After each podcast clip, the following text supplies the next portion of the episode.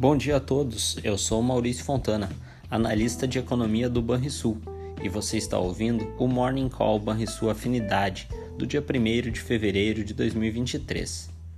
Vamos aos destaques do dia. No exterior, os ativos de risco operam com variações moderadas, no aguardo da decisão e do comunicado do Fed sobre a política monetária americana.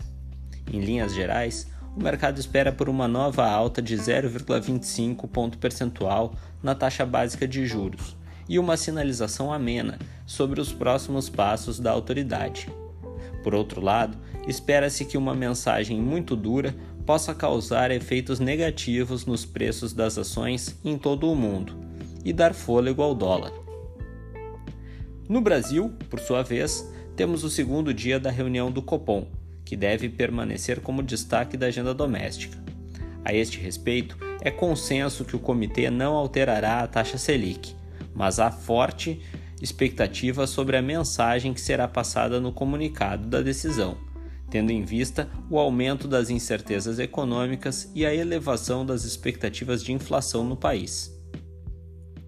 Nos mercados, neste início de manhã até o momento, o principal índice da bolsa alemã opera em alta de 0,15%, enquanto o índice futuro do SP 500 nos Estados Unidos registra perdas de 0,30%.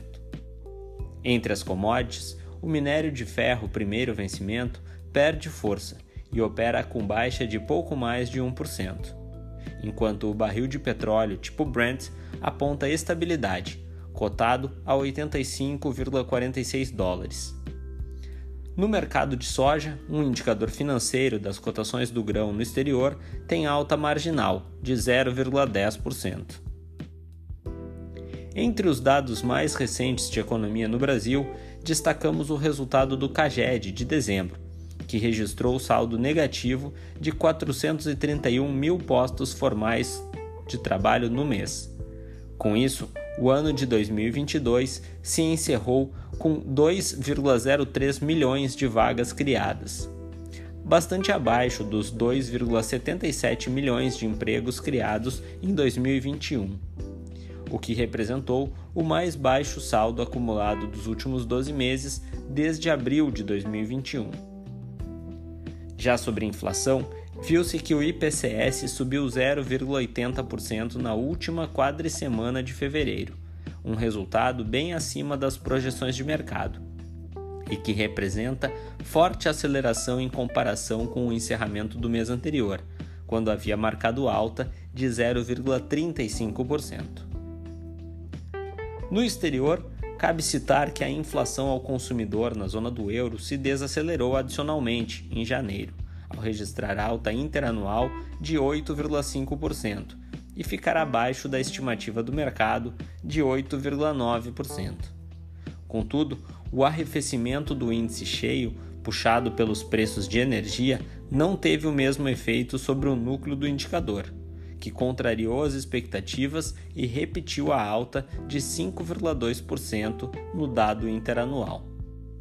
Ainda na zona do euro, foi reportado que a taxa de desemprego manteve-se em 6,6% em dezembro e que o PMI do setor industrial avançou para 48,8 pontos em janeiro, sugerindo alguma recuperação, mas ainda insuficiente para indicar expansão da atividade no setor.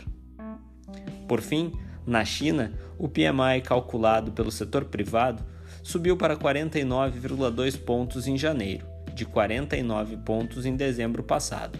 Apesar da melhora marginal, o comunicado da pesquisa aponta que tanto a oferta quanto a demanda de manufatura continuaram diminuindo em janeiro, ainda devido à onda de Covid-19 após o afrouxamento das medidas de combate à epidemia.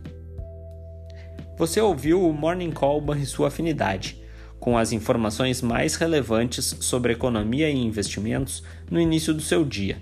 Bons investimentos a todos!